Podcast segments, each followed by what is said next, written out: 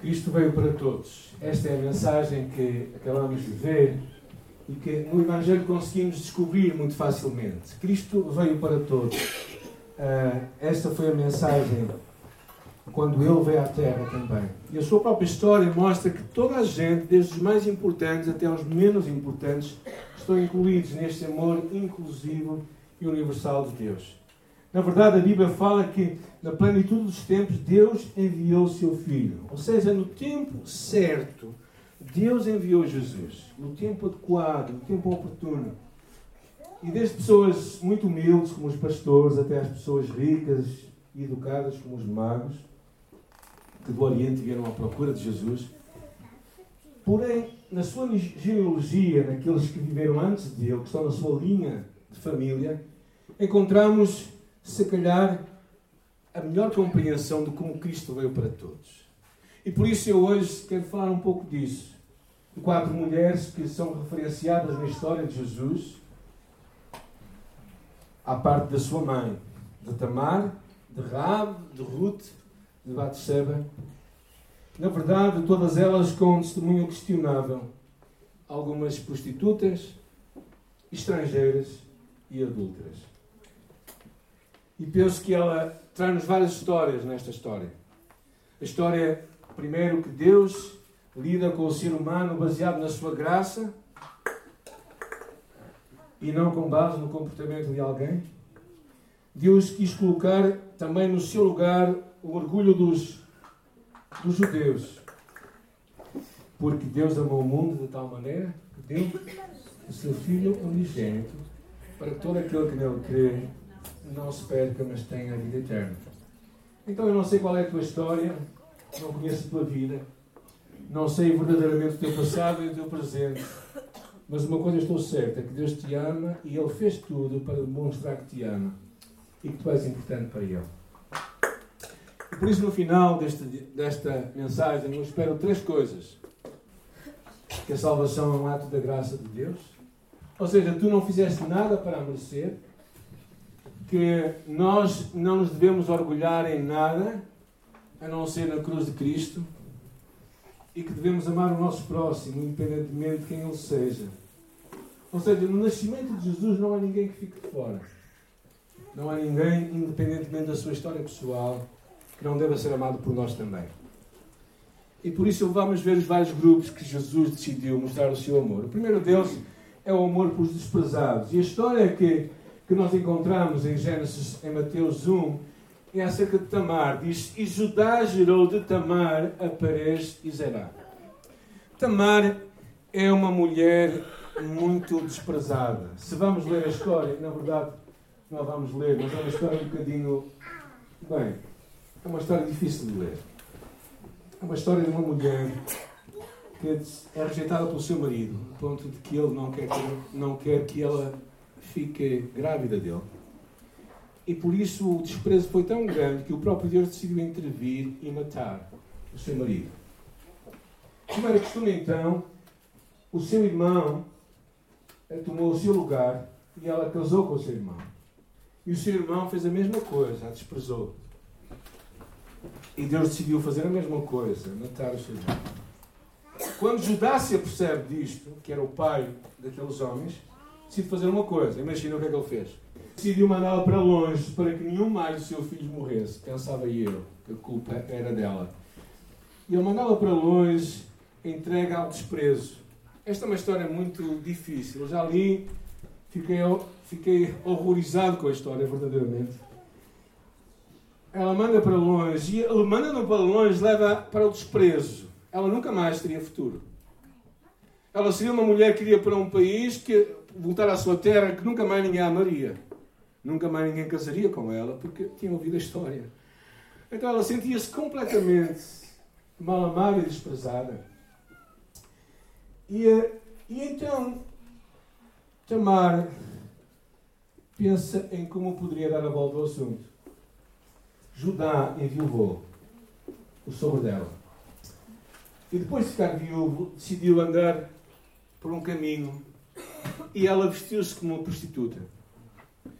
E, e o atrai. e ele tem relações com ela, sem saber que era. Então, como não tinha pagamento naquela altura, deixou uns objetos pessoais.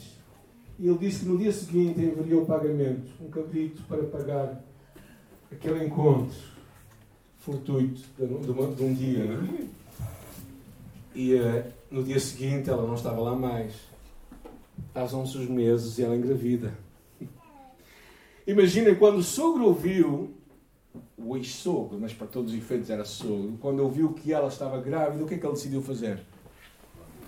Decidiu mandar matá-la. E ela decide fazer uma coisa, então decide, aos homens que iam matar, decide, mostra ao meu sogro estes objetos.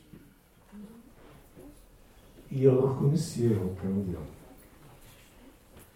Eu acho que na história de Tamar encontramos, encontramos que os esquecidos, os maltratados, os desprezados fazem parte da linhagem de Jesus. Deus é um Deus de amor, é um Deus que, que diz o livro de João que veio buscar e salvar o que estava perdido. Numa sociedade cada vez mais sem valores, homens e mulheres muitas vezes são humilhados pelo seu cônjuge as infidelidades, o abandono, o desprezo nos relacionamentos que deviam ser de segurança. Não importa quem te tenha desprezado, Deus te ama. Não importa quem te tenha abandonado, Deus te acolhe. Não importa quem te tenha enganado, Deus dá as suas promessas e tu podes confiar nele sempre. O segundo grupo que eu quero falar é o amor de Deus pelos estrangeiros. Agora, quem está aqui que é estrangeiro? Temos aqui alguns estrangeiros, então esta parte da mensagem é para vocês. Esta é, é uma parte interessante, porque na genealogia de Jesus, na história de Jesus, ele decide incluir duas mulheres, duas outras mulheres, as duas estrangeiras. Uma que era Raab, a cananita. Raab, nós todos conhecemos um pouco da história, não é? Raab era aquela estrangeira que não somente era estrangeira, mas acumulou aquilo o facto de ser prostituta como profissão dela. Habitava em Jericó e quando os espias passaram por lá, ela os acolheu na sua casa. E dentro dela cresceu uma fé em Deus, uma fé no Deus verdadeiro. E Deus a torna parte da linhagem de Jesus. Outra mulher que nós encontramos é Ruth, que é uma moabita.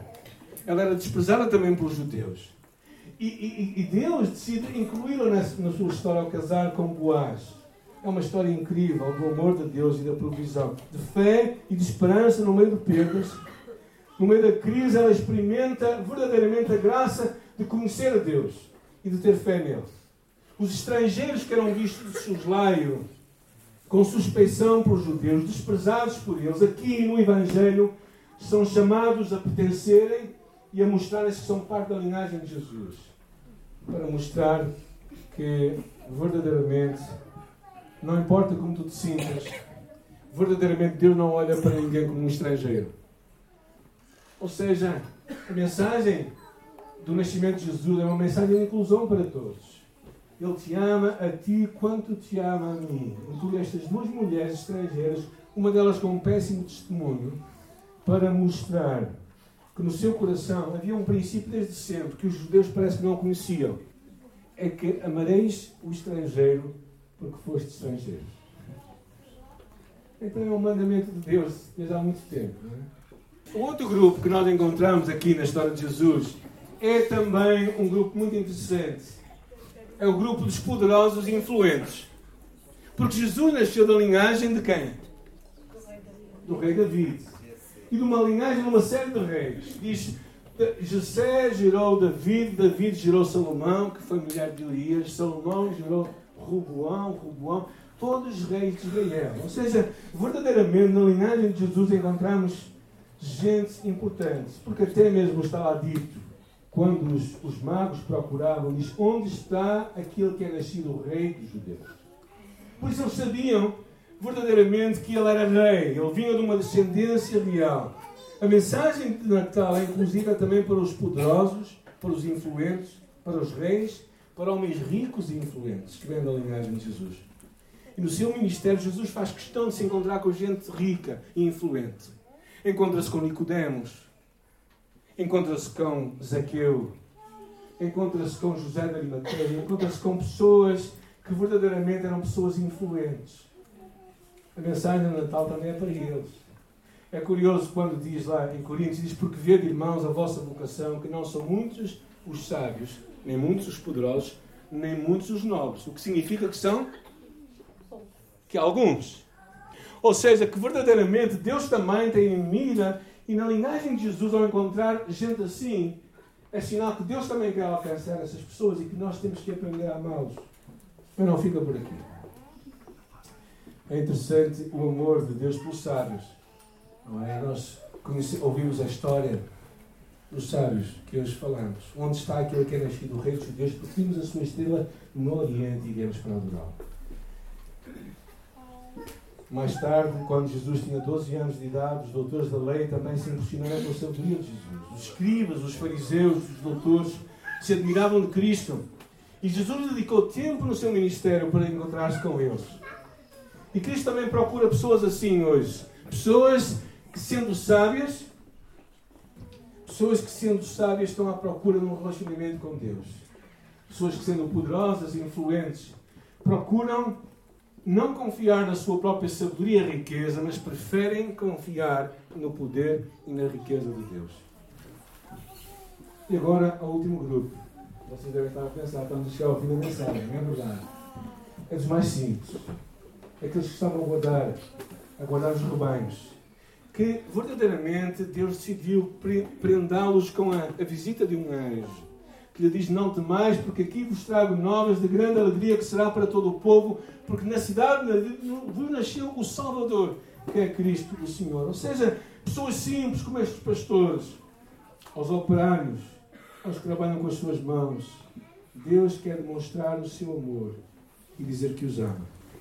O facto de Jesus incluir na sua história, no seu nascimento, na sua vida, no seu ministério, todas estas pessoas significa também que a sua mensagem é uma mensagem de inclusão de todos, poderosos, ricos, sábios, simples, desprezados, maltratados, de todos, sem exceção de ninguém. A mensagem do Natal é uma mensagem do amor de Deus por todos.